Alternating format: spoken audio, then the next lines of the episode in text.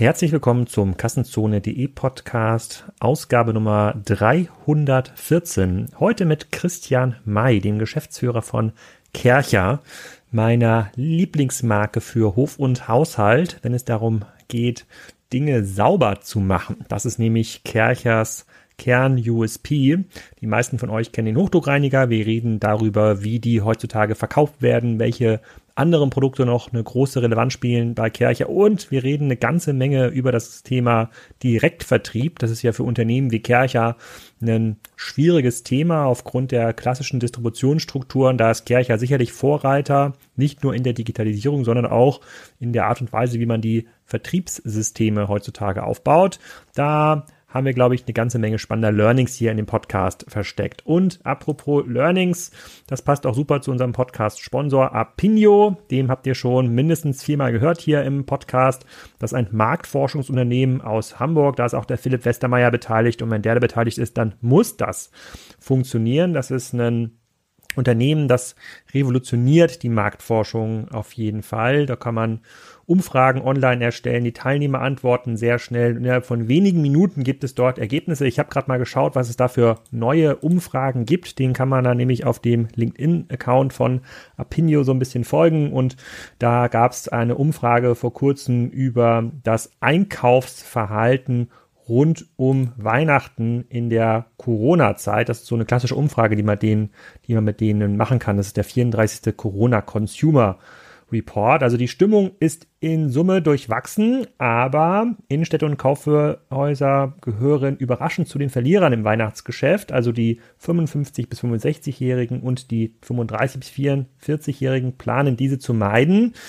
Die etwas Älteren gaben an, weniger Geschenke in der Innenstadt kaufen zu wollen, aber weiterhin ins Kaufhaus zu gehen. Also da ist noch eine ganze Menge Chance. Also insbesondere die Alten, äh, die sich dann möglicherweise dem Risiko aussetzen, die gehen also noch ins Kaufhaus. Solche Umfragen kann man bei Apinio erstellen und beauftragen. Da kriegt man dann sehr, sehr schnell repräsentative ähm, Ergebnisse. Und äh, die haben natürlich auch gefragt, ob wir weniger für Geschenke ausgeben in diesem Jahr. Und in Summe sieht es genauso aus wie im letzten Jahr. Ein bisschen weniger äh, ähm, vielleicht. Die Stimmung ist natürlich noch extrem trübe.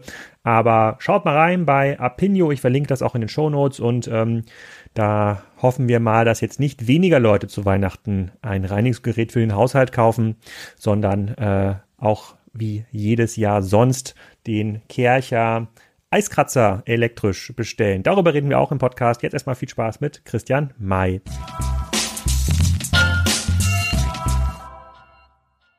Christian, willkommen zum Kassenzone.de Podcast. Heute eine meiner Lieblingsmarken äh, zu Gast. Äh, Sehnsuchtsmarke aller Gartenbesitzer, würde ich äh, sagen, mit Kercher. Sag doch mal, wer du bist und was du machst. Erstmal hoffentlich Sehnsuchtsmarke aller Garten- und Hausbesitzer. Aber ja, mein Name ist Christian May. Ich bin äh, bei Kercher als Vorstand zuständig für Vertrieb, Service und äh, für das Marketing. Und ähm, ja, war vorher lange, lange Zeit Geschäftsführer im deutschen Vertrieb und habe mich um den Vertrieb tatsächlich in Deutschland aller unserer Produkte gekümmert. Hm, du, ähm, wir haben ja schon mal gesprochen vor ein paar Jahren. Äh, da, damals ging es tatsächlich so um eine Fragestellung, wie sieht eigentlich ein digitales B2B-Modell nach vorne hin aus? Ähm, als wir gesprochen haben, war Amazon zwar schon dominant, aber noch nicht so dominant wie heute. Darum wird es auch heute gehen. Wie verkauft man eigentlich solche Produkte? Bevor wir aber da in die Details kommen, kannst du mal kurz für alle diejenigen, die noch nie mit einem Hochdruckreiniger von euch gearbeitet haben, erzählen, ähm, wie euer Unternehmen eigentlich funktioniert, was für Produkte ihr verkauft, wie groß ihr eigentlich seid? Ja, Karos, ähm, in der Zwischenzeit 2,6 Milliarden groß. Wir kümmern uns im Endeffekt um alles, was mit dem Thema Reinigung äh, zu tun hat. Wir versuchen, das Leben ein bisschen einfacher zu machen, indem wir gute, innovative Reinigungslösungen entwickeln und den Leuten zur Verfügung stellen und damit einfach Probleme lösen, ähm, die, die heute noch schwierig zu reinigen sind oder noch nicht so einfach zu reinigen, ähm, funktionieren, wie man es gerne, gerne hätte. Und äh, darauf sind wir ausgerichtet. All unser Handeln ist in, im Endeffekt in diese Richtung. Und ähm, dabei ist Innovation einer der wichtigsten, das, der, das, das wichtigste Thema. Wir versuchen immer etwas besser zu machen als äh, als das oder als die Lösung, die bereits heute am Markt existiert. Da kommen wir her und das ist das, was uns, glaube ich, auch auszeichnet. Und in diesem Sinn haben wir auch viele, viele Produkte entwickelt. Und ich glaube, fast jeder ist einem unserer Produkte schon mal über den, über den Weg gelaufen oder hat es schon mal in der Hand gehabt. Und äh, dazu gehört natürlich der Hochdruckreiniger, den du gerade erwähnt hast. Das ist äh, sicherlich eines oder das bekannteste Produkt, das wir haben. Damit hat übrigens auch der, der Alfred Kercher mal angefangen ganz am Anfang. Der, der Heißwasser-Hochdruckreiniger war seine Erfindung in den, in den 50er Jahren. Und äh, ähm, auf der Basis hat es alles begonnen, die Strategie, sich mehr um das Thema Reinigung, ganz stark auf Reinigung zu konzernen, zu kümmern. Aber auch viele weitere Produkte, die neueren Datums sind, die alle bekannt sein dürften. Ja, der, der tragbare Hochdruckreiniger, so wie den alle kennen aus dem privaten Haushalt. Das ist eigentlich ein, ein Produkt, das erst in den 80er Jahren erfunden wurde, also noch gar nicht so alt. Ähm, aber auch darüber hinaus zum Beispiel ein, ein Winterweg, ein Fenstersauger, auch ein Markt, den wir praktisch komplett ähm, gemacht haben, wo wir eine Lösung für etwas geschaffen haben, wo es einfach noch nichts gab, was immer noch komplett händisch gemacht wurde. Oder jetzt ganz aktuell, passt auch ganz gut zum Wetter, wir haben einen, einen elektrischen Eiskratzer, um Autoscheiben frei zu kratzen, ähm, ähm, entwickelt und ähm, auch der erfreut sich großer Beliebtheit in der Zwischenzeit. Genau, der, der Fensterreiniger, für all diejenigen, die das ähm, noch, noch nicht kennen, das ist so ein kleiner Staubsauger, so ein kleiner Akkusauger äh, mit, so einer, mit so einer Wischlippe. Ähm, kann man sich gar nicht vorstellen, wie das funktioniert, aber ich, ich besitze natürlich selber diverse Kelchergeräte, das muss ich jetzt Disclaimer nochmal noch mal sagen. Nicht alles, nicht alle Geräte konnten mich äh, äh überzeugen. Der Garagenstaubsauger zum Beispiel habe ich von einer anderen Marke ähm, gekauft. Ähm, aber äh, das ist tatsächlich, diese Fensterreinigung wird da deutlich schneller. Und ähm, ja, ich will jetzt nicht sagen, das macht dadurch Spaß. Also Fensterreinigung ist ja immer so ein notwendiges äh, Übel, aber äh, man kriegt große Fensterflächen innerhalb von ein paar Minuten äh, einfach sauber, äh, sauber damit. Aber der Hochdruckreiniger, nur um das, zum, das zu Verständnis ist, schon auch in der äh, sozusagen in der Privatanwendung für die Privatkunden schon das zentrale Gerät bei euch, oder? Na, es ist schon ein sehr wichtiges Gerät, gar keine Frage. Auf der anderen Seite haben die anderen Produkte in den letzten Jahren ähm, extrem an Bedeutung dazugewonnen. Ähm, muss ich muss schon auch sagen, ähm, vor allem seit wir uns auch sehr stark um den Bereich der Innenreinigung kümmern. Wir haben in diesem Jahr ganz aktuell zum Beispiel einen einen ähm, ähm ein Gerät auf den Markt gebracht, um Hartböden zu reinigen, einen äh, Floor Cleaner.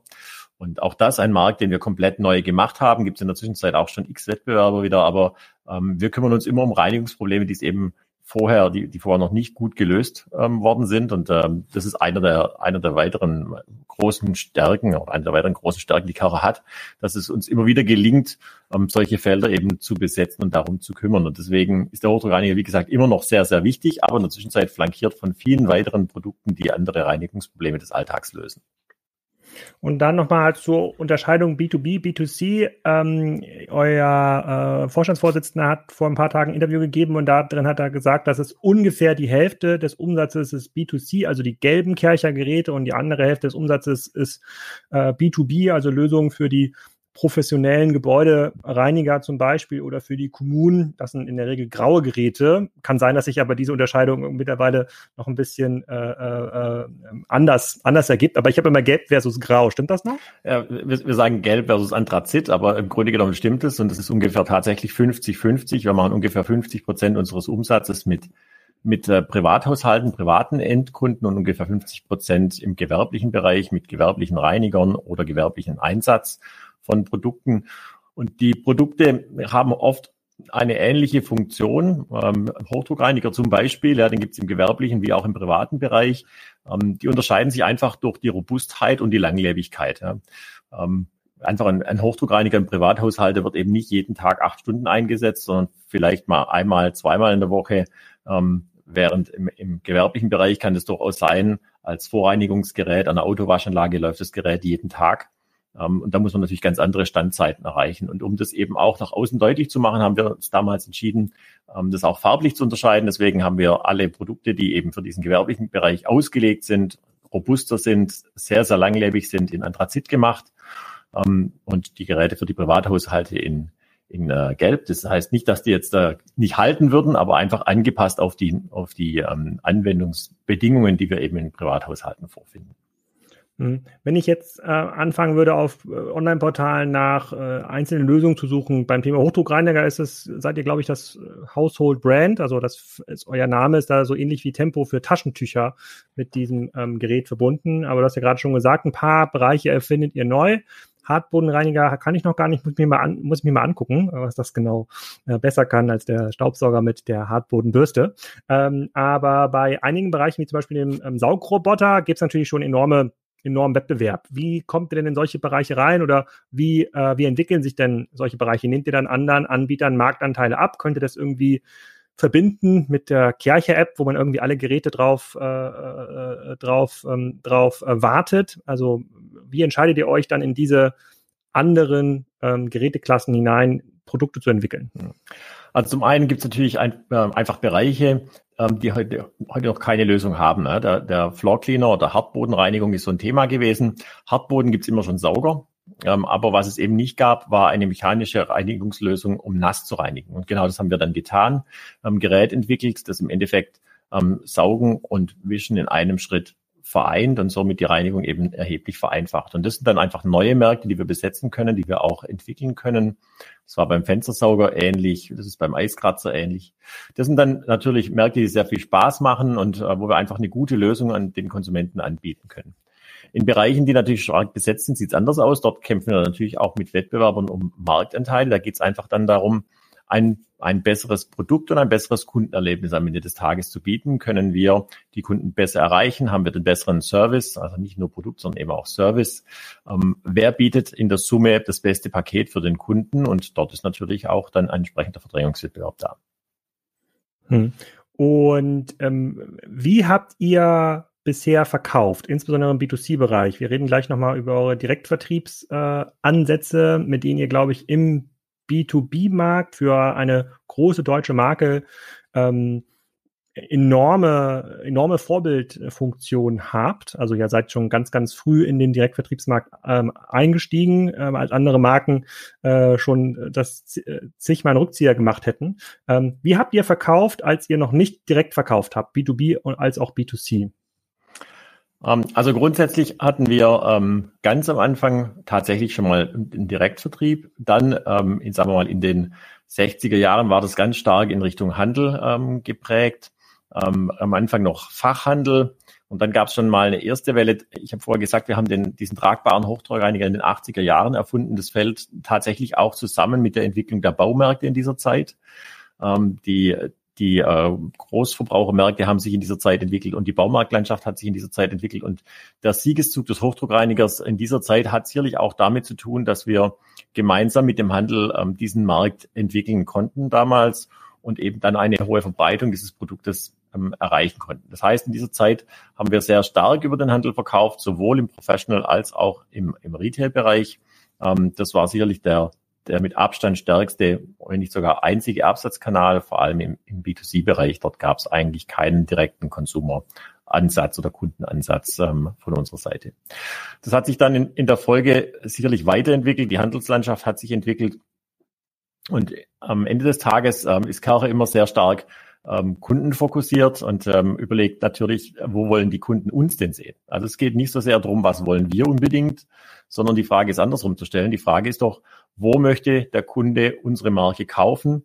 Wo möchte der Kunde Zugang zu unserem Produkt? Und das ist für uns das führende Kriterium, wenn wir entscheiden, in welche Kanäle wir gehen und wo wir absetzen wollen. Hm. Und wann habt ihr euch entschieden, einen eigenen Online-Shop aufzubauen? Gute Frage. Das ist schon, das ist schon eine ganze, ganze Zeit her. Ähm, ich würde mal sagen, das sind jetzt schon fast 15 Jahre, ähm, ich. Ich frage ich frag die, Frage, ich frag die Frage deshalb, weil es total spannend ist, äh, diese, diesen Entscheidungsprozess nachzuvollziehen, weil ja viele Marken ja immer noch ein bisschen damit hadern, weil es entweder ähm, ähm große ähm, eine große Sorge gibt aus der eigenen Mannschaft, ja, in der Regel ähm, äh, Vertriebsleute, die sagen, nee, das, das würde uns hier viel kaputt machen in der, äh, in, in den Handelsbeziehungen, als auch die Angst vor den Händlern selber, äh, die dann möglicherweise morgen das äh, Produkt auslisten. Deswegen ist es spannend, einmal zu ergründen, wann war das denn? Ja, so, was hat euch denn dazu bewogen, zu sagen, ja komm, dann ist das halt so, dann ruft vielleicht morgen ein Obi an und äh, liste und, und stellt mal keine äh, keinen Hochdruckreiniger mehr ins Regal, aber wir müssen an den Kunden ran. Also das wäre schon spannend zu verstehen. Also Frage Frage eins ist tatsächlich, ähm, wo wollen jetzt die Kunden kaufen? Ja, das ist sicherlich die Frage, die wir immer wieder beantworten mussten und das hat sicherlich auch dazu geführt, dass wir dann irgendwann gesagt haben, okay, wir brauchen auch einen direkten Zugang. Wobei im Schritt eins Ähm, also noch vorher war tatsächlich die Überlegung, ähm, wie stellen wir uns denn da im Netz? Also das Internet nicht, nicht die Shops, sondern das Internet selber ähm, war ja schon viel früher weiterentwickelt. Und dann gab es für uns eben irgendwann die Frage, ja, wer hat denn die Deutungshoheit ähm, über was kann denn das Produkt, wie ist es denn beschrieben, liefern wir die richtigen Daten. Im Endeffekt ähm, haben wir irgendwann gesagt, wir brauchen eigentlich einen digitalen Showroom. Wir brauchen die, die Deutungshoheit über das, was ein, ein solches Produkt kann im Netz. Und wenn man dann einen Schritt weitergeht, dann ist die Frage, das macht aber nur dann Sinn, wenn man gefunden wird. Also meine ganzen Daten und meine ganzen Informationen, die ich bereitstellen kann, machen ja keinen Sinn, wenn uns niemand findet. Und um gefunden zu werden, und auch das ist, äh, glaube ich, kein Geheimnis, muss ein Produkt eben kaufbar sein. Wenn es nicht kaufbar ist, ähm, dann erscheint man im Ranking eben nirgends. Und damit war für uns klar, dass wir einen Shop entwickeln mussten, in dem die Produkte einfach auch kaufbar sind, in dem die Kunden Zugang haben, damit eine gewisse Relevanz am Ende des Tages auch hat. Und genau diesen Weg sind wir dann gegangen. Und ähm, das hat nichts damit zu tun, dass wir in irgendeiner Form gegen den Handel arbeiten wollen, sondern wir haben gesagt, wie können wir diese Informationen und den Zugang sicherstellen, den die Kunden haben wollen. Darüber hinaus, das muss man sich einfach auch, auch vor Augen führen, wir haben heute weit über 3000 kaufbare Produkte. Und wir finden im Endeffekt heute nicht mehr den Händler, der all unsere Produkte listet. Aber jeder Kunde, auch ein Kunde, der ein älteres Produkt hat, muss irgendwie die Chance haben, ein Ersatzteil, ein Zubehörteil, Staubfilterbeutel, was auch immer nach, nachkaufen zu können. Und äh, dafür muss es eine zentrale Möglichkeit ähm, geben. Und das kann nicht alles der Handel vorhalten. Ähm, wir freuen uns über die Zusammenarbeit mit dem Handel. Wir unterstützen das an allen Stellen, an denen wir können. Ähm, aber bei der Masse ist eben nicht mehr, ist es nicht mehr möglich, das alles auf, unter einen Hut zu bringen. Welche Rolle spielt denn der eigene Online-Shop überhaupt für, ähm, für euch in dieser, in diesen 2,6 Milliarden Euro Umsatz? Naja, also wenn man es umsatzseitig betrachtet, ist es natürlich nur ein geringer Anteil. Ja. Das ist jetzt nicht kein riesiger Anteil. Dort machen wir die Masse immer noch mit, äh, mit dem Handel oder aber auch ähm, mit Direktvertrieb im Profibereich. Ja. Dort ist der Direktvertriebsanteil deutlich höher. Ähm, dort haben wir auch eigene Verkäufe, eigene, eigene Servicetechniker draußen, die ähm, große Kunden direkt betreuen. Aber nach wie vor ähm, ist es für uns wichtig, diesen eigenen ähm, Shop zu haben, um einmal ähm, die Möglichkeit zu bieten, äh, den Kunden direkt bei der Marke eben ähm, zu kaufen. Zum anderen aber auch ähm, direktes Feedback zu bekommen, einen direkten Kontakt zum Kunden zu haben und eben auch alle Produkte anbieten zu können, ohne Ausnahme. Okay, also die, also bei der Argumentation, ich stimme 100 Prozent überein. Und in den letzten Jahren hat sich ja auch nach dem Gespräch, was wir hatten da vor ein paar Jahren, hat sich ja die äh, die These ja stark durchgesetzt, dass dieser direkte Kundenzugang am Ende des Tages der Goldstandard ist. Ja, wer den Kunden, wer den Kundenzugang kontrolliert oder wer den Kunden direkt erreichen kann, der ist langfristig erfolgreich. Wer den Kunden nicht direkt ähm, erreicht, der macht sich ähm, abhängig in einer zunehmend oligopolisierten Handels- Landschaft und äh, zahlt am Ende des Tages äh, seine komplette Marge in dieses Handelssystem ähm, ein. Wenn ich mir jetzt aber quasi äh, sozusagen meinen Shop angucke, auch insbesondere die Preisgestaltung, also ähm, wir hatten da im Vorfeld ganz kurz drüber ähm, geredet, dann finde ich natürlich ähm, diese Produkte auch in anderen Shops, also unter anderem zum Beispiel bei Contorion, da hattet ihr euch mal dran beteiligt, reden wir gleich nochmal zu, aber auch bei einem bei dem Amazon. Seid ihr da nicht hin und her gerissen, auch ähm, intern äh, zu überlegen, äh, wie schafft ihr es, da kompetitiver über das eigene Handelssystem aufzutreten, um diesen Kundenzugang auch irgendwann mal zumindest für die relevanten Produkte zu bekommen? Ja, das ist, das ist natürlich eine schwierige Frage. Also zum einen ähm, haben wir natürlich ein Volumen erreicht, das ist nicht ganz so einfach, alles selbst abzubilden, selbst wenn wir das wollten. Also das heißt aus meiner Sicht, wir brauchen nach wie vor ähm, den Handel, weil wir all diese Warenströme in der Summe gar nicht ähm, selbst abbilden könnten. Das ist die eine Seite. Die andere mhm. Seite ist tatsächlich die Preisgestaltung, aber ähm, wir glauben an die Preise, die wir für unsere Produkte machen. Und wir sind nicht diejenigen, ähm, die dann einen Preiskrieg am Markt anzetteln wollen, sondern wir ähm, stellen unsere Produkte zu den von uns empfohlenen Preisen dann auch im Netz ein. und für alles andere können wir nichts machen, äh, sind wir auch nicht am Ende des Tages verantwortlich. Also insofern mhm. sind uns da ein Stück weit auch die Hände gebunden. Manchmal bin ich traurig, wenn ich sehe, zu welchen Preisen unsere Produkte verkauft werden, weil ich äh, einfach der Meinung bin, dass es nicht notwendig wäre. Aber gut, das ist die Entscheidung des Handels. Oh, Okay, weil äh, ich habe bei äh, einigen anderen Herstellern immer mal wieder die Diskussion verfolgt, dass man sagt, okay, man äh, in den Produkten, die klassisch in der Handelsdistribution drin sind, gibt es diese Abhängigkeiten, die sind historisch gewachsen, ist ja auch, ihr seid ja auch gemeinsam mit den Baumärkten gewachsen zugegebenermaßen, aber es könnte ja auch Lösungskategorien geben, die so, äh, äh, bei denen man möglicherweise nicht auf den Handel angewiesen ist. Nehmen wir mal diesen ähm, elektrischen Eiskratzer, den muss ich mir auch mal genau angucken, was denn, was, äh, was vielleicht, wie das funktioniert. Das klingt auf jeden Fall ganz spannend. Bleibt man bei diesem elektrischen Eiskratzer und sagt, das ist so ein, der liegt wahrscheinlich preislich unter 30 Euro? Oder wo, wo, wo, glaube, der kostet, glaube ich, 49 Euro, wenn ich richtig gucke. 49, aber okay, aber wir sind immer noch in dem Bereich, wo man sagt, das kann, man, das kann ich irgendwie online mitbestellen. Den könnte man ja exklusiv anbieten. Ja, vielleicht auch nicht unter Kercher Yellow, sondern Kercher Black. Also, können, könnten wir machen, aber da komme ich wieder zurück auf, auf äh, meine eingangs erwähnte Philosophie. Wir sind Multikanalvertreiber und wir wollen dort sein, wo uns die Kunden sehen wollen. Ähm, hm. Nicht alle Kunden wollen online kaufen. Es gibt auch genug Kunden, die gerne in den Handel gehen, die gerne beim Handel kaufen, die vielleicht noch viele andere Dinge beim Handel kaufen und eben dann eben auch den, den Eiskratzer dort kaufen. Das heißt, wir würden all diese Kunden im Schritt eins ausschließen oder würden es für die, die würden für die die Hürde deutlich höher hängen, zu diesem Produkt zu kommen. Das wollen wir nicht. Beobachtet ihr denn, wie diese Preise zustande kommen? Also nehmen wir mal diesen den Kercher K7. Ich bin jetzt mal auf der ähm, bei Amazon habe ich ja auch. Ja, ist mit, also für alle, die zuhören und noch ein Hochdruckreiniger suchen, das Gerät ist es. Da muss man nicht weiter suchen. 180 Bar, ja, aus einer normalen Steckdose. Die muss gut abgesichert sein, aber viel mehr geht nicht. Das ist schon das, das Max. Stimmt, das, das ist, ist, schon. Das ist, das, das ist die letzte Stufe vor dem Profi. Ja, das weißt du auch. Das ist, äh, ja, ja, das ist so. Na gut, aber danach braucht man dann schon die 16 Ampere Dose. Aber das ist so, das ist schon ein Wahnsinnsgerät. Äh, ähm, so, da bin ich jetzt bei bei, äh, ich glaube, die der unverbindliche Preisempfehlung ist irgendwas so im Bereich so 600 Euro plus. Da bin ich bei Amazon bei 400. Amazon ist ja in der Regel nicht der Preistreiber. Amazon versucht ja nur den günstigsten Marktpreis oder einen der günstigsten Marktpreise zu, zu spiegeln. Beobachtet ihr denn so ein bisschen, wie diese Buybox-Wettbewerbe dann zustande kommen? Also seht ihr Händler, die sagen, oh, wir kriegen jetzt die Geräte gar nicht mehr so wie gedacht selber über die Fläche äh, verkauft. Der eigene Online-Shop des Händlers funktioniert vielleicht auch nicht. Dann stellen die das dann bei Amazon ein und versuchen da jeden Umsatz mitzunehmen. Also habt ihr diese Diskussion mittlerweile, weil auch Amazon müsste ja, wenn der eigene Online-Shop nicht so eine Riesenrolle spielt bei euch, müsste das ja schon ein ganz zentraler Kanal geworden sein. Also natürlich haben wir Diskussionen, natürlich beobachten wir das. Ja. Aber wie gesagt, letztlich Preise sind, äh, sind am Ende des Tages Sache des Handels, ähm, dürfen wir auch nicht, nicht beeinflussen. Wir schauen uns natürlich an, ähm, was Amazon macht. Amazon ist auch ein, ein wichtiger Kunde für uns, gar keine Frage. Ähm, aber es ist nicht so, ähm, dass wir dort eine, eine riesige Abhängigkeit hätten, sondern wir schauen uns schon alle möglichen Auslässe an und versuchen das auch gut zu balancieren, was uns bisher auch aus meiner Sicht gut gelingt. Hm.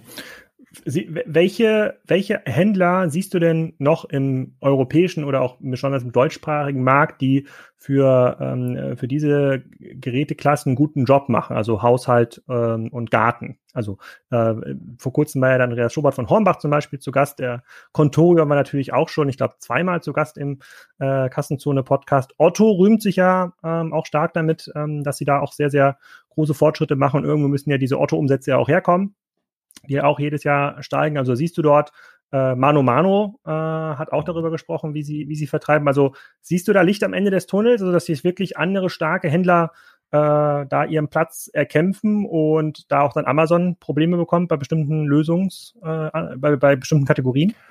Ja, das ist tatsächlich so. Also ich, ich sehe schon ein Erstarken der der bisher rein stationär fokussierten Händler, die, die sich einfach in einem größeren Teil auch online jetzt mit abholen. Ähm, das Hornbach hattest du gerade erwähnt. Das gilt aber auch zum Beispiel für den Obi, der sehr, sehr viel da investiert hat. Ähm, Im Endeffekt sind fast alle Baumärkte auf den Zug mit aufgesprungen und versuchen in ihrer Kategorie dieses Thema dann auch zu verstärken. Und die haben natürlich einen großen Vorteil gegenüber dem Amazon, weil sie haben Abholpunkte. Also das heißt, ich kann mir die Sachen auch zusammenstellen. Jetzt gilt nicht so sehr, so sehr für unsere Produkte, aber für die sperrigeren Gegenstände kann ich die dann im Markt abholen. Ich kann alles vorher zusammenstellen ähm, und meine Bestellung dann, dann dort abholen, weil sie einfach ähm, dann sonst zu schwierig zum, zum nach Hause zustellen äh, wäre. Also gibt es auch, auch Vorteile, die die, die die stationären Händler aus meiner Sicht durchaus haben, gerade in dieser Kombination, wenn sie das gut spielen. Und das kommt uns natürlich ähm, gelegen, wenn es mehr Spieler gibt, wenn auch unser traditioneller Fachhandel in diesem Online-Bereich stärker wird und eben diese Stärke dann entsprechend auch nutzt. Und ich glaube, das, ähm, das kann man vielleicht an der Stelle auch erwähnen. Gerade jetzt in dieser schwierigen Phase in diesem Jahr im Frühjahr hatten natürlich alle einen großen Vorteil, die einen Online-Zugang in irgendeiner Form zum Kunden hatten, da dieser einfach offen blieb und dann eben auch der Zugang zum Kunden möglich war. Und ähm, innerhalb Europas gibt es ähm, viele wie den Mano Mano, den C-Discount, äh, den Boll und so weiter, die alle ähm, Modelle in dieser Art ähm, fahren, eben reine Online-Modelle, aber es gibt eben auch viele, die kombinierte Modelle fahren, die auch im Online-Bereich stärker werden.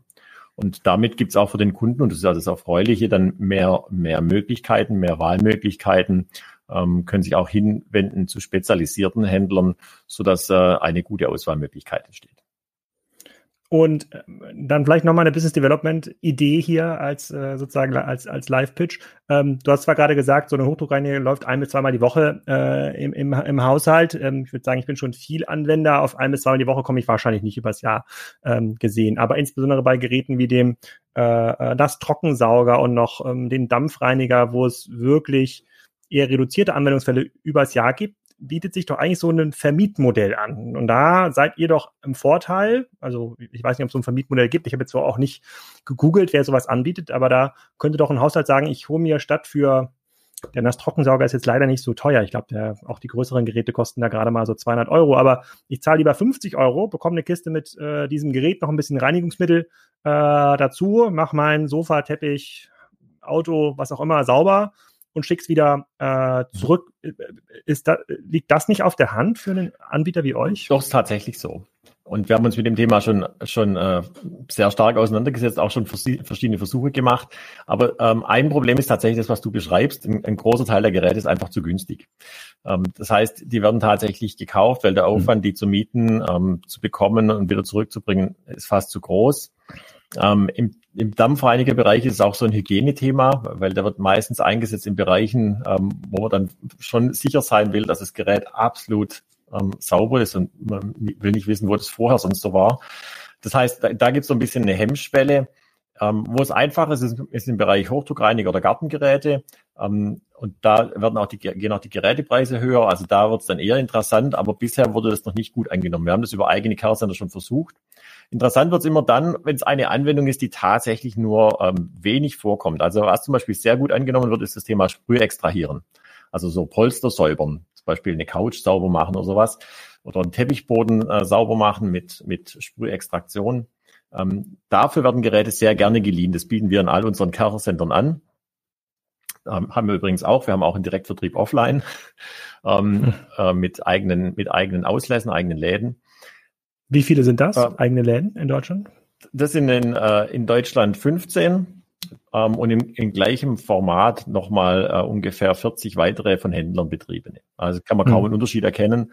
Die heißen Car Center und dort gibt's eben die komplette Bandbreite, eben auch offline und auch den entsprechenden Service dazu. Und dort können wir eben auch solche Mietmodelle realisieren, weil dort brauchen wir einfach die Standorte. Ansonsten wäre das eben nicht umsetzbar, nur schwer umsetzbar. Also Gut, bei dem elektrischen äh, Enteiser bin ich bei dir. Ich, ähm, ich überlege nur die ganze Zeit, ich bin jetzt hier gerade auf eurem Online-Shop. Es gibt ja schon so viele spannende Produktgruppen, die ihr habt, die ja für mich und ich sage ja immer, ich bin ja sozusagen selber so ein DIY-Mensch äh, und gucke mir alles irgendwie gerne an. Beim Saugroboter bin ich auch bei der Dampfreiniger Mobile, also zum Beispiel so ein mobiles Reinigungsgerät, mhm. ja, sozusagen, wo so ein richtig dicker Akku mit dazukommt und mhm. äh, vielleicht dann ähm, muss man noch irgendwie einen großen Kanister haben, wo dann was rauskommt. Das sind doch, ähm, das ist ja quasi so eine Lösungskategorie, die es eigentlich nur bei euch geben kann. Und ich, ich glaube, man findet da, wenn man jetzt den örtlichen ähm, äh, nicht äh, Baumaschinenverleih anspricht, da wird es wahrscheinlich was geben, äh, in der Regel Benzin, äh, Benzinbetrieben. Aber ähm, wie wir ja gerade schon gesagt haben, der Kundenzugang verändert sich ja äh, eher ins Digitale. Mhm. So viele Fachhändler und auch äh, die Fachhändler mit ein bisschen Digitalkompetenz können dann einfach nicht mehr mithalten. Also bei der Produktbeschreibung, bei den Fotos erzeugen also online nicht das Vertrauen. Und ähm, da, da könnte man natürlich schon überlegen, ob man das sowas zentral anbietet, ob man das dann mit lokalen Partnern macht, die das dann ausliefern und irgendwo hinfahren. Äh, Jetzt kann man wahrscheinlich so einen ähm, ich glaube, ich hatte mal zum Bäume entrinden, hatte ich mal so einen Hochdruckreiniger mit irgendwie 300 Bar ja, okay. mir äh, geliehen. Aber da hat die Dreckfräse gefehlt. Deswegen hat es nicht geklappt. Also mit dieser Flachfräse klappt, reicht trotzdem nicht aus.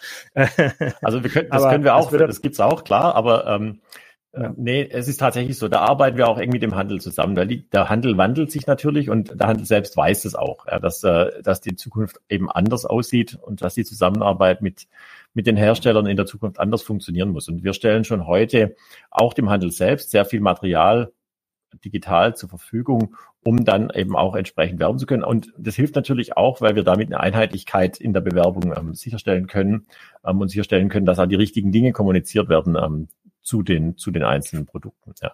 Und ähm, wie das in der Zukunft aussieht, ob wir vielleicht noch viel mehr in Strecke liefern, auch das könnte sein, ja, weil, weil im Endeffekt ähm, das meiste Geld ist in der Logistik vergraben.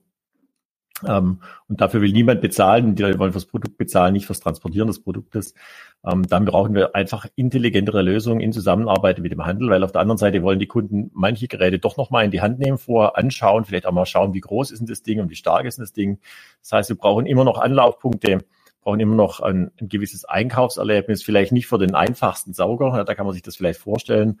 Aber bevor ich mir so einen großen Hochdruckreiniger kaufe, der vielleicht 600, 700 Euro kostet, dann will ich den vielleicht doch mal vorher in die Hand nehmen und anschauen und gucken, ähm, ob das, ob das auch Da direkt noch eine zweite Idee, die mir gerade gekommen ist, wo du gesagt hast, in der, das Geld liegt in der Logistik vergraben und äh, hier vor ein paar Minuten ist auch gerade das DL-Auto vorbeigefahren, was mit dem Gercher Schriftzug eigentlich genau auch passen würde.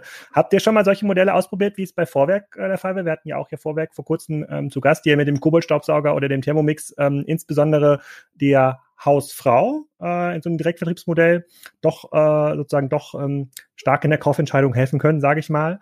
Ähm, wenn jetzt hier das äh, Kirche-Auto vorbeifahren würde, mit diesem ganzen Sortiment, was ich auf der Webseite äh, äh, sehe, also ich bin der allererste, der die Tür aufmacht und sich das ähm, sich das anguckt, weil, weil es natürlich teilweise irrationale Produktentscheidungen äh, ähm, sind. Aber habt ihr sowas mal probiert? Macht ihr sowas? Ähm, nein, in der Form machen wir das nicht. Also wir machen, wir machen keinen äh, Haustürvertrieb, ähm, in dem Sinne auch keinen, auch keinen Partyvertrieb. Äh, es sind beides Modelle, die wir so, so nicht verfolgen. Wir wollen direkt zu den Kunden, ja, das machen wir auch. Ähm, wir stehen auch auf Messen und auf Märkte. Ähm, oft auch gemeinsam mit dem Handel oder durch den Handel vertreten. Wir wollen dort sein, wo die Kunden uns suchen, aber wir kommen, wir kommen nicht äh, zu den Kunden nach Hause üblicherweise. Ich glaube, das ist auch, auch deutlich schwieriger geworden, ähm, zumal es so ist, dass äh, heute tagsüber kaum noch jemand zu Hause ist. Das hat sich, glaube ich, auch gewandelt. Früher war das noch ein bisschen einfacher. Da funktioniert das Partymodell schon eher.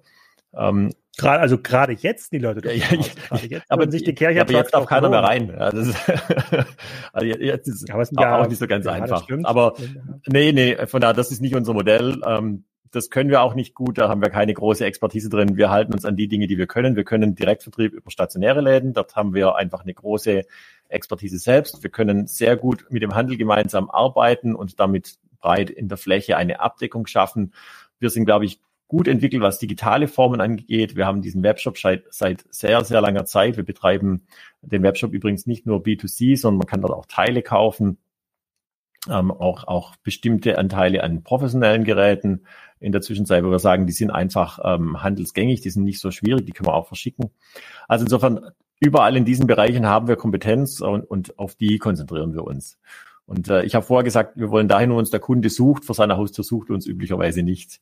Ähm, ja, aber ich, also ich, äh, also ich, ich versuche jetzt gerade mal zu rekapitulieren, was ich mit dem äh, Vorwerk-CEO, dem Thomas Stoffmehl, äh, besprochen habe im Podcast. Und ja, ich gebe dir recht, wenn es eure Produkte noch parallel im Handel gibt, ähm, erzeugt das natürlich jetzt nicht den äh, Kaufdruck äh, an der Tür. Aber ähm, ich bin mal gespannt auf die Community-Reaktion, also so den äh, die äh, die Hochdruckreiniger-Party sehe ich auch nicht, aber äh, das gelbe Auto, äh, was man rumfährt und Geräte äh, zeigt, ähm, wo man ein paar Nachbarn auch mal einladen. Also ganz abwegig finde ich es noch. Ich würde das jetzt nicht begraben, die Idee. Ich denke nochmal im Rahmen des Gesprächs nochmal ein bisschen drüber wir, nach. Wir, wir, haben das tatsächlich mal versucht in Malaysia. Also da, da hat es auch ganz gut funktioniert. Ähm, anderer Markt, andere Voraussetzungen. Wir, haben wir haben auch Ähnliches mal gemacht in Russland. Da hatten wir uns ein sehr schönes Modell. Am Ende des Tages ähm, war es einfach zu teuer. Aber dort hatten wir einen Kercher Ambassador, also einen Kercher Botschafter. Und da haben wir es einfach so gemacht, wir haben persönlich die, die Produkte ausgeliefert, die die Kunden im Webshop gekauft hatten. Das heißt, wir hatten eigene mhm. Fahrer mit eigenen Fahrzeugen, die die Produkte zu den Kunden gebracht haben und die dann dem Kunden beim Abliefern ähm, des im Shop gekauften Gerätes noch erklären konnten, was gibt es denn noch für Möglichkeiten für Zubehör, was gibt es noch für andere Produkte. Mhm. Das war auch sehr schön, das kam auch sehr gut an. Die Kunden haben das sehr, sehr wertgeschätzt, weil es natürlich eine sehr, sehr hochwertige Übergabe war ähm, am Ende des Tages war aber das Modell einfach zu teuer. Hm, okay, also jetzt müssen die Preise hochbringen, ja. oder? Man muss das wie beim Thermomix, man muss ja nochmal eine andere Lösungskategorie. Ah, ich sehe, ich sehe, da ist auf jeden Fall, das ist auf jeden Fall Potenzial. Aber wir wollen uns jetzt nicht hier verrennen. Wir, wir haben ja schon eine halbe Stunde gequatscht und wir wollen nochmal über ein paar digitale mhm. Sachen reden, die ihr äh, gemacht habt. Ähm, hatte ich schon genannt, Contorian Investment. Ihr habt ja äh, Project A, das ja gegründet, quasi unser Mutterinvestor auch von Spriker. Und äh, da wart ihr in einer Finanzierungsrunde, glaube ich, mit dabei, wenn ich das richtig in Erinnerung habe. Das war ja auch schon ähm, äh, für den äh, deutschen sozusagen B2B-Markenmarkt, in dem ihr unterwegs seid und auch ein Leuchtturm, äh, ein Leuchtturm seid, schon ein sehr progressiver äh, Move. Kannst du da ein bisschen da was drüber erzählen, warum ihr das gemacht habt? Und dann seid ihr, glaube ich, ja dann auch ausgestiegen, äh, als die Hoffmann-Gruppe das gekauft hat. Gut, für uns geht es natürlich immer drum, ähm, wie bleiben wir an unseren Kunden dran und was sind die Modelle der Zukunft, mit denen wir die Kunden erreichen und in dem Fall, äh, in diesem speziellen Fall jetzt, ähm, Contorion geht es ja um das Thema Bau, Baunebengewerbe ähm, sehr stark. Und die Frage ist, ähm, wie erreicht man dort in der Zukunft die Kunden? Und wir fanden das eben ein sehr, sehr spannendes Modell und wollten uns einfach ähm, da auch aufschlauen, äh, wie funktioniert das? Ähm, hat es eine Zukunft? Könnte das ein Vertrieb der Zukunft sein? Ähm, weil es für uns natürlich auch wichtig ist, die nicht zu verpassen, wenn, irgendein, wenn es irgendein Modell gibt, das besser funktioniert als unser heutiges. Wir sind da sehr, sehr offen, ähm, versuchen sehr früh mit allen Möglichkeiten, vor allem im digitalen Bereich, auseinanderzusetzen, wie, wie Zugang zu Kunden funktionieren kann, wie solche Modelle funktionieren können. Und das war eben eines, das wir sehr früh erkannt haben. Wir machen, ein, wir machen auch ein regelmäßiges Screening ähm, des Marktes aller, aller Themen, die in diese Richtung gehen ähm, und versuchen diese Themen dann sehr früh zu erkennen und gegebenenfalls zu investieren oder uns zu beteiligen oder dort einfach sehr schnell zu lernen, ähm, ob sowas dann skalierbar wäre in der Zukunft. Oh, aber finanziell hat es sich für euch auch gelohnt, oder? Das hat sich auch finanziell gelohnt, ja. Okay. Ja, es, es könnte ja sein. Das ist ja eine ganz neue, äh, ganz neue Gut, aber Möglichkeit. Das, aber äh, deswegen, deswegen haben wir das tatsächlich ähm, jetzt nicht in erster Linie gemacht, ja, sondern wir wissen natürlich, dass wir bei, bei solchen Investments in Startups, wie das ähm, üblicherweise der Fall ist, ähm, eben nur einmal von, von zehn da wirklich richtig erfolgreich sind, ähm, wenn sie es wirklich skalieren lässt. Ähm, aber viel wichtiger für uns ist zu verstehen, was gibt es für Geschäftsmodelle? Wie, wie ändern sich Vertriebswege? Wie ist der Zugang zu Kunden? Und äh, das ist für uns der Hauptbeweggrund, um solche Dinge zu tun. Mhm. Okay, gut, also Contorion äh, verstehe ich. Dann vielleicht nochmal zu eurer internen IT-Struktur. Ähm, viele Großunternehmen haben das Problem, dass sie ähm, gar nicht die Strukturen haben, um so einen Direktvertrieb, also sei es ein eigener Online-Shop, sei es andere digitale Initiativen voranzutreiben. Ihr seid jetzt seit, du hast gesagt, 15 Jahre schon mit dem eigenen Online-Shop unterwegs. Nach meinem letzten Kenntnisstand ist das ja auch viel Eigenentwicklung, die da, äh, die da, die, die da drin steht. Kannst du mal ein bisschen was dazu sagen, wie ihr aufgestellt seid, organisatorisch? Also wie viele Leute arbeiten eigentlich für das Thema Online, äh, Direktvertrieb, Produktdaten, die ja, wenn ich mir die Seite so anschaue äh, ähm, und, ähm, und äh, mir auch so durchlese, was ihr dabei ähm, Amazon, auch an Amazon Plus Content habt, da seid ihr ja schon sehr, sehr weit. Hm. Könnte aber noch besser sein. Ähm, also das ist natürlich schon so, man muss da investieren. Das eine ist, dass wir alle paar Jahre uns überlegen, ist es besser, es selber weiterzumachen oder tatsächlich irgendein System zuzukaufen.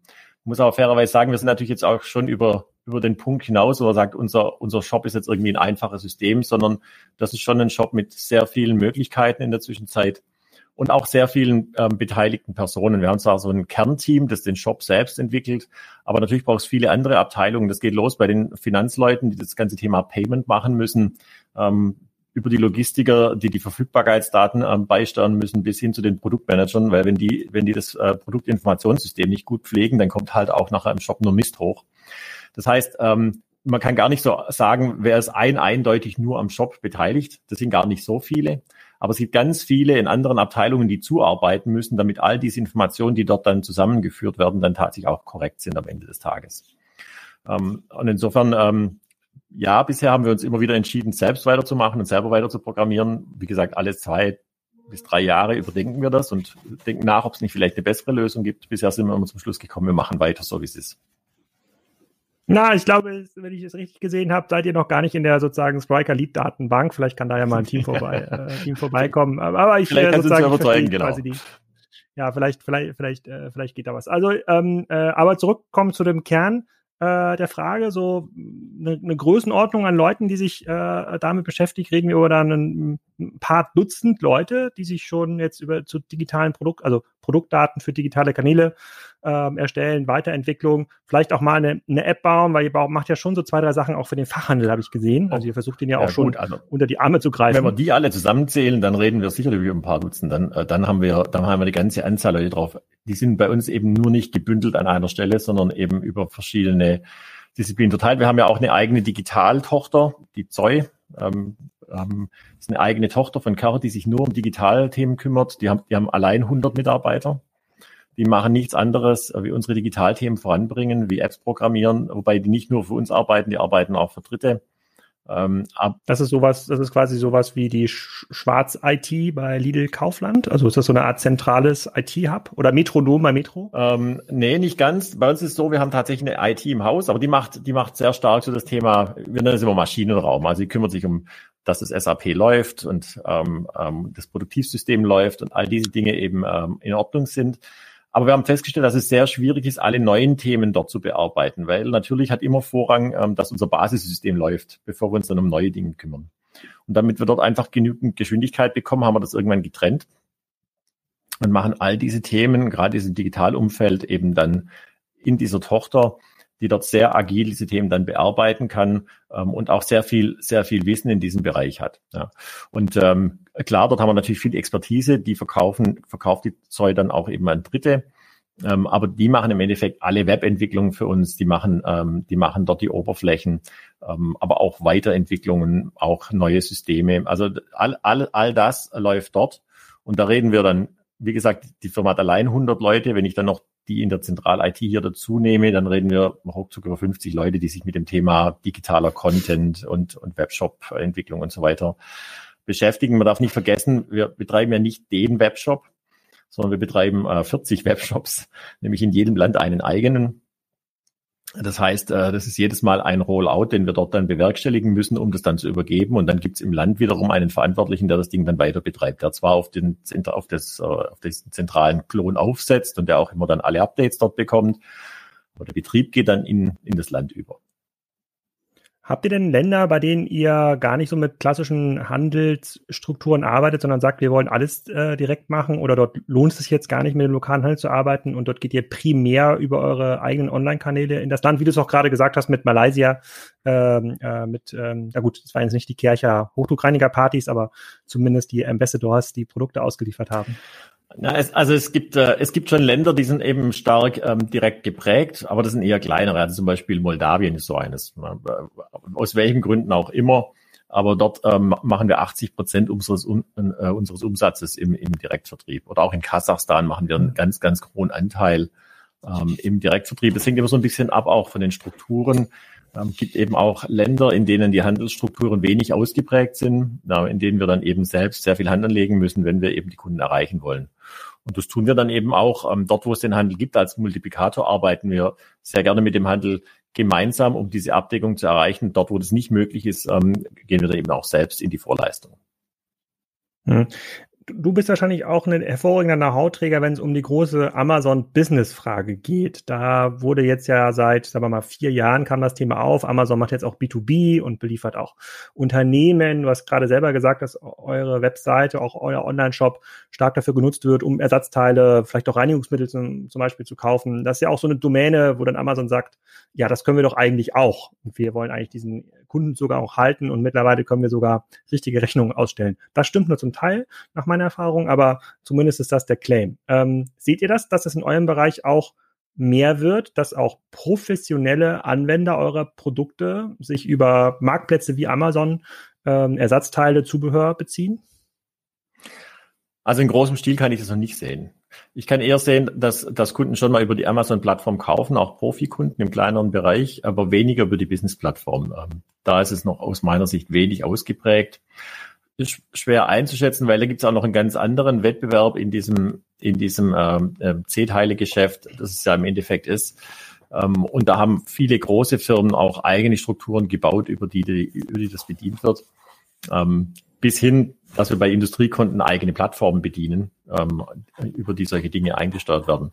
Also bisher sehe ich dort noch nicht den großen Durchbruch bei Amazon. Ähm, muss man abwarten, wie sich das in der Zukunft entwickelt. Aber Stand heute würde ich sagen, ist es noch äh, eher ein geringer Anteil. Ist für euch das äh, US-Geschäft auch relevant? Ihr seid ja, habt ja da schon die eine oder andere Aktion gemacht. Den Mount Rushmore habt ihr ja auch sauber gekerchert. Ähm, se seid ihr dort auch die primäre Marke? Wenn jemand an das Thema Hochdruckreinigung denkt, denkt er an Kercher?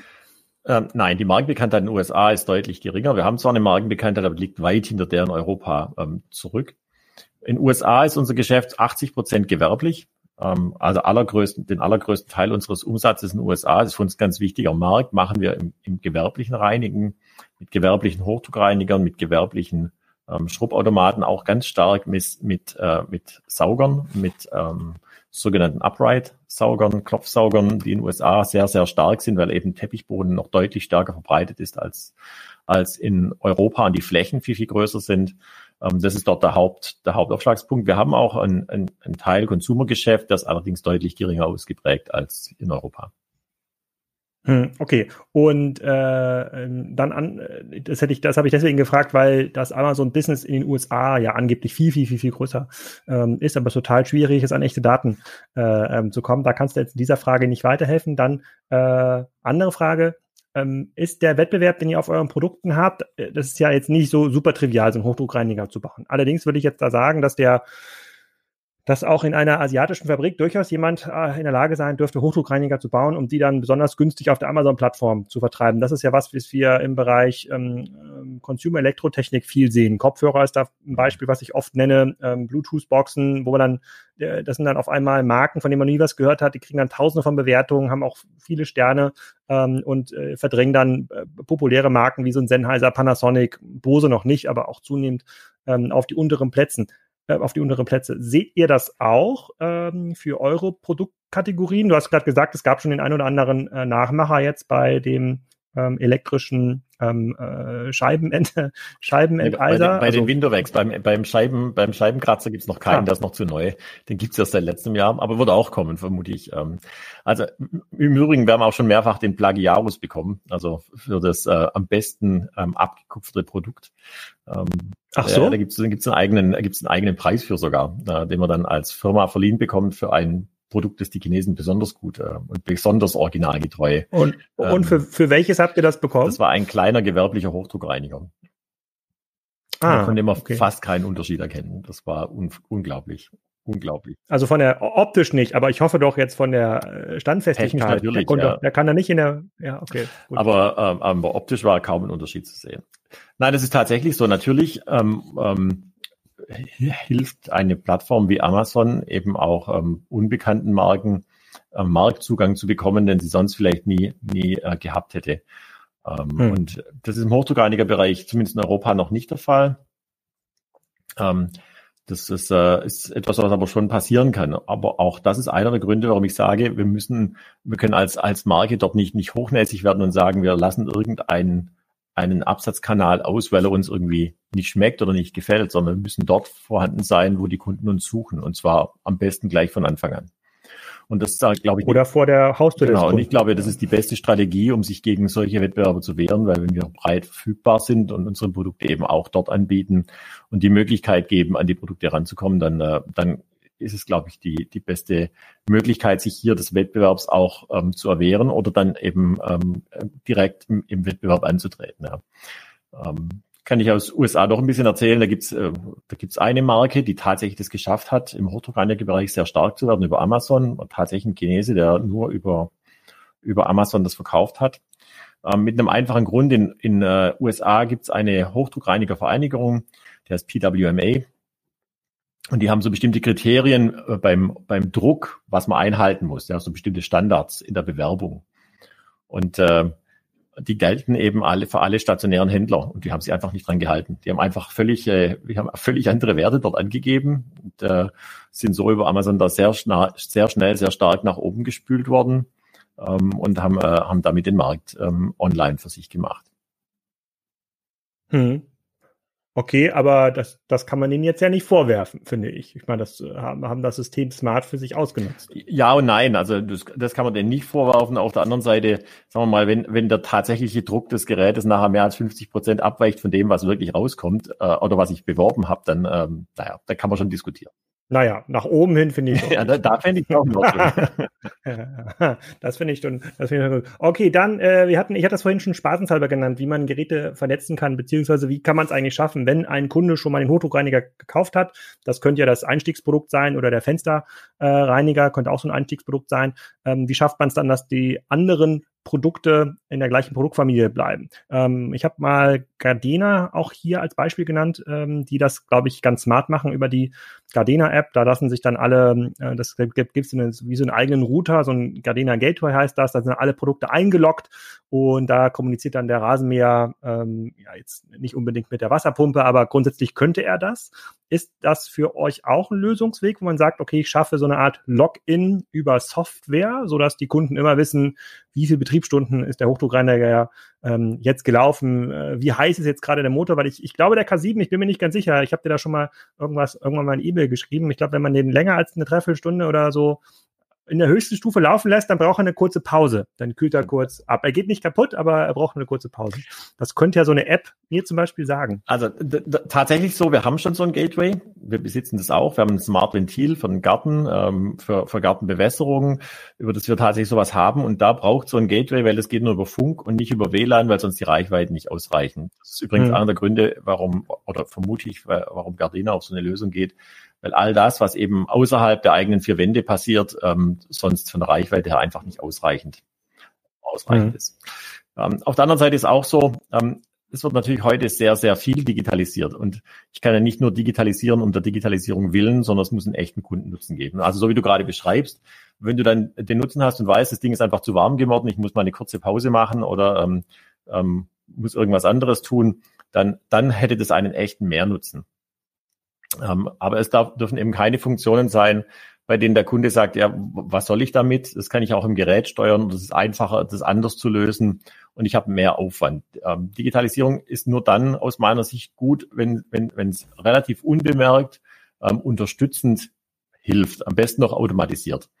Ähm, dann sind es große Vorteile und in die Richtung muss es auch gehen. Und ich glaube, dann macht es auch sehr viel Sinn. Bis hin zu dem Punkt, wir haben natürlich große Vorteile, wenn wir solche Produkte registrieren, können wir natürlich viel besseren Service bieten. Eines unserer größten Probleme heute ist, den Kunden zu helfen. Wenn wir dann fragen, ja, was haben Sie denn für einen Hochdruckreiniger, um, um mal so zu wissen, was das ist, er, er ist gelb. Das hilft uns dann meistens noch nicht weiter, aber wenn es dann ein bisschen tiefer geht, dann wird schon schwierig, Typenschilder, ähm, nach deutschen Gesetzen meist so angebracht, dass sie möglichst nicht entfernbar sind und ähm, am besten auch noch ein bisschen versteckt. Ähm, also es ist dann schwierig, die Informationen zum Gerät zu bekommen. Wenn Geräte registriert sind, haben wir es viel einfacher, den Kunden zu helfen, wenn, irgendein Problem auftritt. Und ich glaube schon, zumindest bei den größeren Geräten, wird in der Zukunft auch eine Aufschaltung kommen. Da haben wir schon sehr viel Erfahrung aus dem B2B-Bereich, weil dort gibt es schon in, in, in, großer Masse, dort gibt es ganze Flotten, die bereits heute mit, mit, äh, mit Karten ausgestattet sind, die tatsächlich dann auch digital überwacht werden können bis hin zu einem, bis zum Diebstahlschutz, also bis hin zu Geofencing, ähnlich wie bei, bei Rasenrobotern gibt es auch schon, dass die eben ähm, in einem bestimmten Gebäude bleiben und es nicht verlassen dürfen und ansonsten Alarm kommt oder eben auch ähm, ein rechtzeitiger, rechtzeitiger Hinweis, dass Service gemacht werden muss oder bestimmte Wartungen ähm, getan werden sollten. Und solche Dinge sind dann schon ein Vorteil und, und bringen auch einen Mehrwert und dann wird es aus meiner Sicht interessant. Aber da entnehme ich mal deine Aussage, dass es noch nicht so viele Vorteile gibt aus deiner Sicht, dass jetzt für den Privatanwender so eine App Sinn macht. Ah, doch, es, es, es fängt an, interessant zu werden. Es gibt auch schon eine Home and Garden App bei Kercher, auf die gehen auch schon verschiedenste Produkte. Wie gesagt, dieses Smart Ventil. Aha, da schaue ich hier gleich mal ja, nach. Es gibt schon, es gibt auch den Roboter, der auf dieser, auf dieser App schon läuft. Ähm, ähm, und ähm, das wird so weitergehen. Da wird es immer mehr Produkte geben. Ähm, man muss nur aufpassen, dass man die richtigen Funktionen dann dort mit, mit aufschaltet, die tatsächlich einen Mehrwert bringen und die dem, dem Kunden diesen Nutzen auch versprechen. Und da kann man, kann okay, sich auch freuen, die nächste Innovation in diesem Bereich werden wir das nächste, im nächsten Jahr bringen. Nächstes Frühjahr, dann die, okay. nächste, die nächste, die nächsten Schritt. Okay, dann gibt's noch zwei ähm, äh, Themen, die haben wir nur ganz kurz gestrich, äh, äh, gestriffen. Einmal war das eine Akquisition eines Unternehmens im letzten Jahr, wenn ich mich an einen Gründerszenenartikel erinnere. Ich glaube, das war Service Partner One. Ähm, vielleicht magst du noch kurz dazu erzählen. Und dann habt ihr auch einen eigenen Bereich, der heißt Kercher New Venture. Ähm, da kann's, kann sein, dass ich das aber quasi falsch in Erinnerung habe. Also ihr versucht euch ja schon in diesen, bei diesen digitalen neuen Geschäftsmodellen, also auch nach der Contorion-Investition, äh, weiter fit zu halten. Kannst du mal ein bisschen erzählen, was aus Service Partner One geworden ist nach der Akquisition, warum ihr es eigentlich gekauft habt und was aus dem aus den internen Bemühungen, äh, neue Innovationen zu entwickeln, wie sich das etabliert hat in den letzten paar Jahren? Gut, also Service, Service Partner One ähm, hat einfach eine, eine sehr gute Software, die äh, den Gebäudereiniger täglich unterstützt. Wir hatten bereits eine Software, ähm, um die Maschinen zu verwalten und ähm, aus unserer Sicht passt es hervorragend zusammen, wo man die Verwaltung der, der Maschinen und die Tagesabläufe dann koordinieren kann ähm, und das in einem System dann ähm, eben verarbeiten kann. Und genau das bringen wir jetzt gemeinsam in den Markt und sind dabei, das gemeinsam auszurollen und sind sehr gespannt. Ich bin sehr überzeugt von diesem Produkt und bin sicher, dass es auch gut eingenommen wird. Sehr cool. Und die interne Innovationsabteilung, die New Ventures, hat, äh, hat die auch schon das eine oder andere auf die Straße bekommen? Ja, da, äh, ja tatsächlich ja. Da gibt's ein ganz spannendes Produkt, kannst du nachschauen, heißt Kalea. Ähm, das ist gerade bei Kickstarter durch die Decke gegangen, war eines der besten Projekte dort, ähm, ein Komposter für die Küche. Ähm, und wir sind sehr gespannt, wie sich das weiterentwickelt. Aber das ist eines der ersten Projekte, die aus diesem, aus diesem InnoLab rauskamen. Und das ist was, das wir ähm, auch weiter betreiben, versuchen dort Innovationen zu machen, versuchen uns eben an neuen Geschäftsmodellen zu beteiligen und äh, die Brille eben sehr, sehr breit zu haben ähm, und ähm, die, keine Scheuklappen aufzusetzen, sondern, sondern wirklich breit zu sein und uns mit allen Themen zu beschäftigen. Und ich glaube, das ist auch wichtig, das außerhalb unserer normalen Strukturen zu tun, damit solche Dinge nicht sofort wieder dann unterdrückt und beiseite geschoben werden, sondern dass sie einfach eine Chance haben, sich zu entfalten. Aber mal reinschauen, Kickstarter Kalea mit K, wirklich ein interessantes Projekt. Super. Also, da haben wir jetzt alles einmal besprochen, vom B2B über B2C, die Rolle des Online-Shops, die Rolle von Amazon, wie viele Leute arbeiten bei Kirche eigentlich in, äh, in diesen Bereichen, wie geht's weiter nach vorne, äh, welcher Wettbewerb kommt aus, ähm, äh, welcher Wettbewerb kommt aus China. Ähm, jetzt muss ich mir nur noch genau angucken, äh, ob mir der Hartbodenreiniger auch das Leben äh, erleichtert. Das werde ich mir gleich mal durchlesen, was der, was da die Kunden äh, was die Kunden dazu sagen. Bedanke mich schon mal, also aus der einen Seite natürlich als Podcaster, auf der anderen Seite auch als, äh, ähm, äh, für, als Endanwender. Äh, coole Produkte und äh, freue mich, wenn wir da vielleicht im nächsten Jahr ein ähm, Update machen können und äh, mal schauen, welche Rolle bis dahin der digitale Betrieb für euch spielt. Vielen Dank, vielen Dank. Ja. Vielen Dank, vielen Dank. Schaut den FC7 an, so heißt dieses Ding cooles Produkt, auch für alle anderen. Äh, wirklich mal anschauen, wer viel Hardfläche hat, macht das Leben deutlich leichter. Und genau das ist es, glaube ich, was Kercher auszeichnet. Wir sind eben daran interessiert, Lösungen zu schaffen für das tägliche Leben, für die tägliche Arbeitserleichterung. Und wenn es auch noch ein bisschen Spaß macht im Reinigen, dann haben wir alles richtig gemacht. Vielen Dank nochmal und ich freue mich auf eine Fortsetzung. Danke. Das war's schon wieder für den Podcast. Ich hoffe, euch hat das gefallen. Ihr versteht ein bisschen besser, wie das Kircher Geschäft funktioniert und schaltet auch in den nächsten Tagen wieder rein, wenn zum Beispiel Farm Tiger äh, erzählt, wie das Geschäft mit Produkten für die Landwirtschaft funktioniert, online als Marktplatz beziehungsweise als Händler. Der Betty Bossi CEO war zu Gast. Das ist eine Marke, die wahrscheinlich alle Schweizer Hörer hier auf jeden Fall kennen. Nächste Woche nehme ich mit Florian Heinemann live eine Folge auf, über Twitch und LinkedIn live, Freitag 16.30 Uhr. Und dann haben wir noch den Mr. Specs Chef, äh, Nils Wilde, den Gründer von den ähm, Wilde Grills zu Gast. Also eine ganze Menge, was noch vor Weihnachten kommt. Da wird es weiterhin unterhaltsam bleiben. Ich bedanke mich für eure und deine Aufmerksamkeit. Freue mich über Reviews bei iTunes und äh, im Grunde genommen deine Hörzeit auch beim nächsten Mal. Bis dann.